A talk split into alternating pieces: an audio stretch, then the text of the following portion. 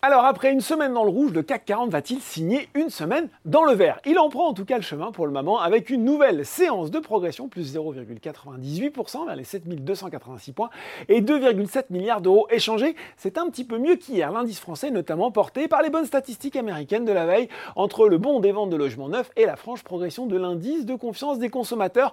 Aujourd'hui, pourtant, c'est plus contrasté aux États-Unis avec à 17h45 un Dow Jones en repli de 0,35% vers les 33 807 points quand le Nasdaq poursuit son avancée plus 0,28% vers les 13 593 points.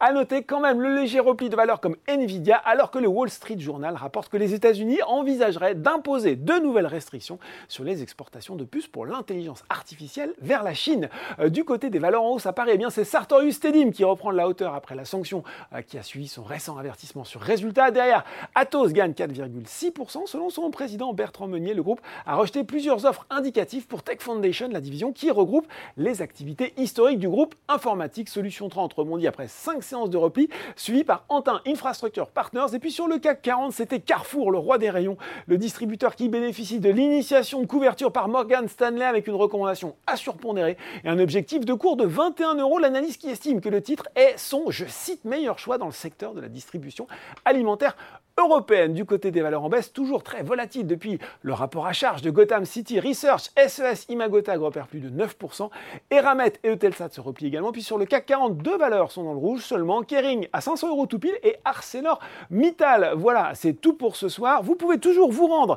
euh, sur les stands du salon de l'actionnaire individuel Bourse Live. Les rencontres exceptionnellement, pas de débrief demain puisqu'on sera euh, sur un webinaire avec Carbios. Mais en attendant, n'oubliez pas tout le reste de l'actu éco et finance est sur Boursorama.